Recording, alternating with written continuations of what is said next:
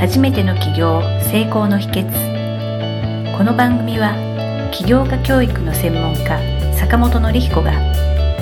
初めての起業で成功するために大切なポイントを毎回お届けします。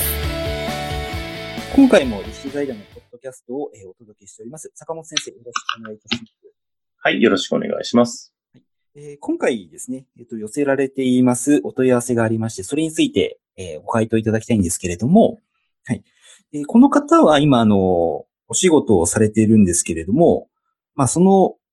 職場が副業禁止の職場だそうでして、まあ、そういった中で、まあ、起業したいんですけれども、どうしたらいいですかというような、はい。はい。お問い合わせがありますので、ご回答をお願いいたします。あはい、ありがとうございます。で、これ結構ご相談でも多いんですよね。あの、まあ、会社が、えー、なかなか副業ね。まあ、今、もう副業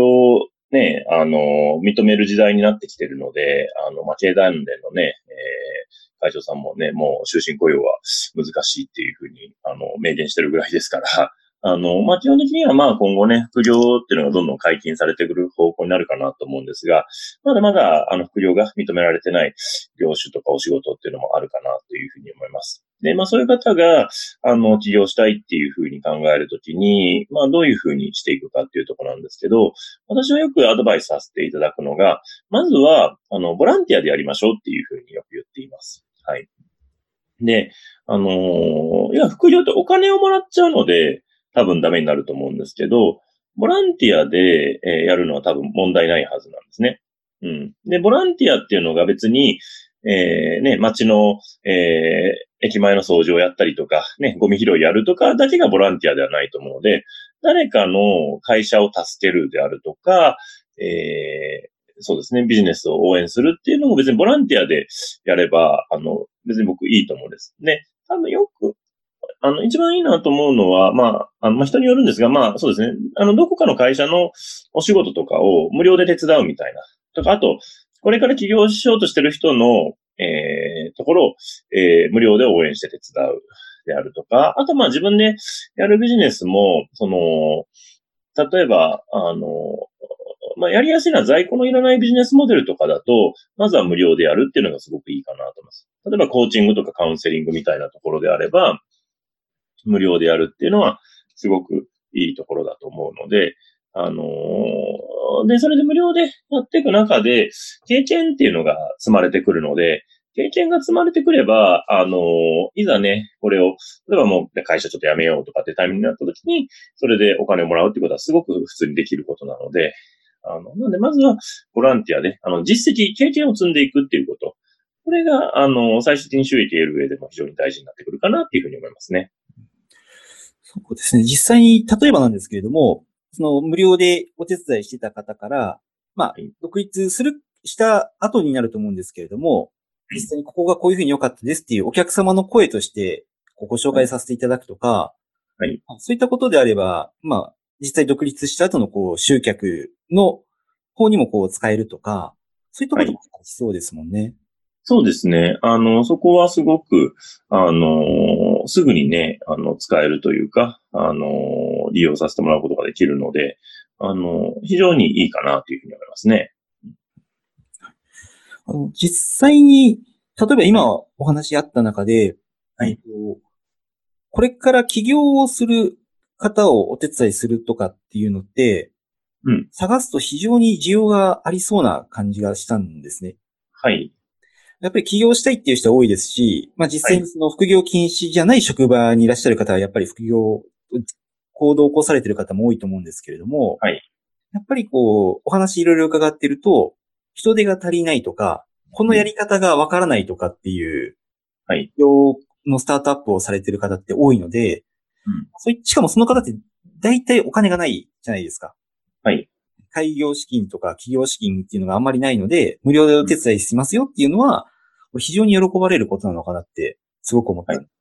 はい。そうですね。あのー、多分そういうね、まあ、あともう個人事業ですでにやってる方とかですよね。まあ、そういった方を支援したりとかっていうのは、あの、すごく喜ばれるところだと思うので、あの、で、大事なのはやっぱり経験をまず積んでおくっていうことなんですよね。で、会社を辞めてさ、いきなりゼロからやりましょうっていうのは結構やっぱりハードルが高いので、ボランティアでも、ある程度その業務の経験とか、そこの流れっていうのが分かっていれば、あの、慌てることがあまりないので、でやっぱその経験ってすごく大きい財産になるので、やっぱそこを、えー、普段のね、会社勤めながらでもやっていくってこと。これができると、やっぱり、その、企業のハードルっていうのはかなり下がってくるのかなっていうところですよね。そうですね。あの、まあ、実際にお金をもらわなくても、自分の、まあ、や、やりたいなって思ってることで、人の役に立ってるわけですので、すごく、その、感情面でも、本人にとっても非常に嬉しいことだと思いますし、やってて苦にならないことだと思いますし、あの、本人にとっても非常に経験を積むっていうことが非常にいいことなんだろうなっていう今お話伺ってて思ったんですね。はい。なんかこう、いたずらに家でこう、起業したいけど、できないけど、副業禁止だから、諦めます。だから、えっ、ー、と、土日は家でテレビ見てますとか、うん、まあ別にテレビ見るのが悪いわけじゃないんですけれども、うん、そういう時間を自分の好きなことに、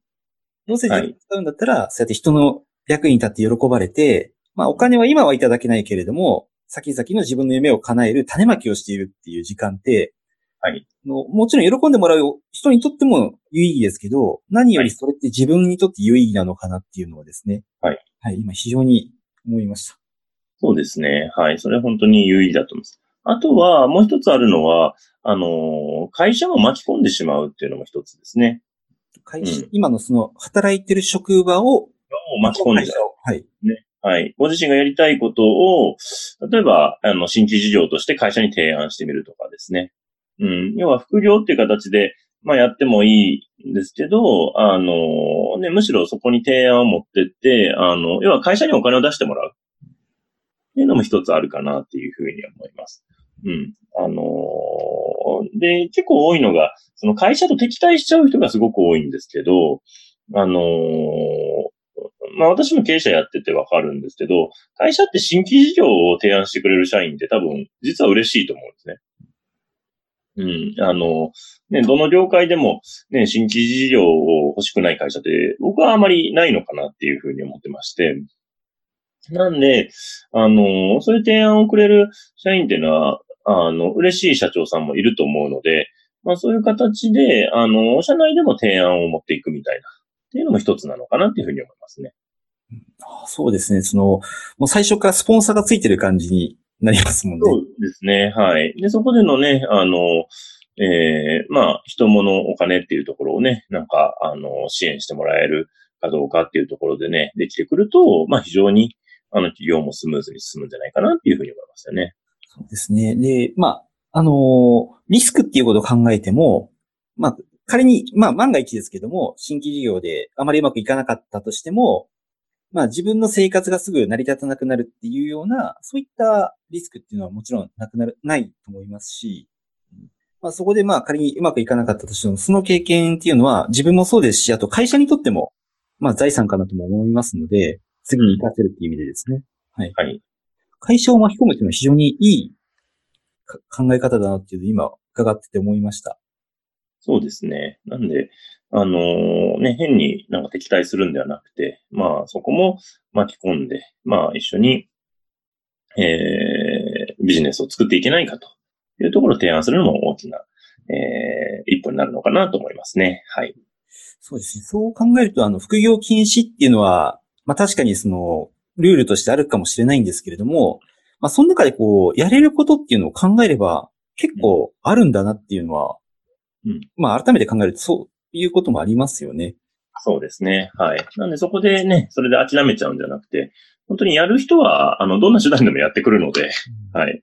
なんでそこをぜひね、いろいろ試行錯誤してあげるといいかなと思います。そうですね。はい。えー、ありがとうございます。えー、今回はですね、えー、副業が禁止されている職場にいらっしゃいいらっしゃる中でも、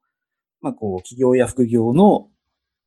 この準備とかやり方をこう進めていけるということについて、坂本先生に教えていただきました。坂本先生、今回もありがとうございました。はい、ありがとうございました。今回の番組はいかがだったでしょうか？あなたの起業の気づきがあれば幸いです。なお、番組では坂本典彦への質問をお受けしております。坂本典彦公式サイトよりお問い合わせください。坂本典彦公式サイトで検索してください。ではまた次回もお楽しみに。提供は世界中の一人一人が志を実現できる社会をつくる立志財団がお送りしました。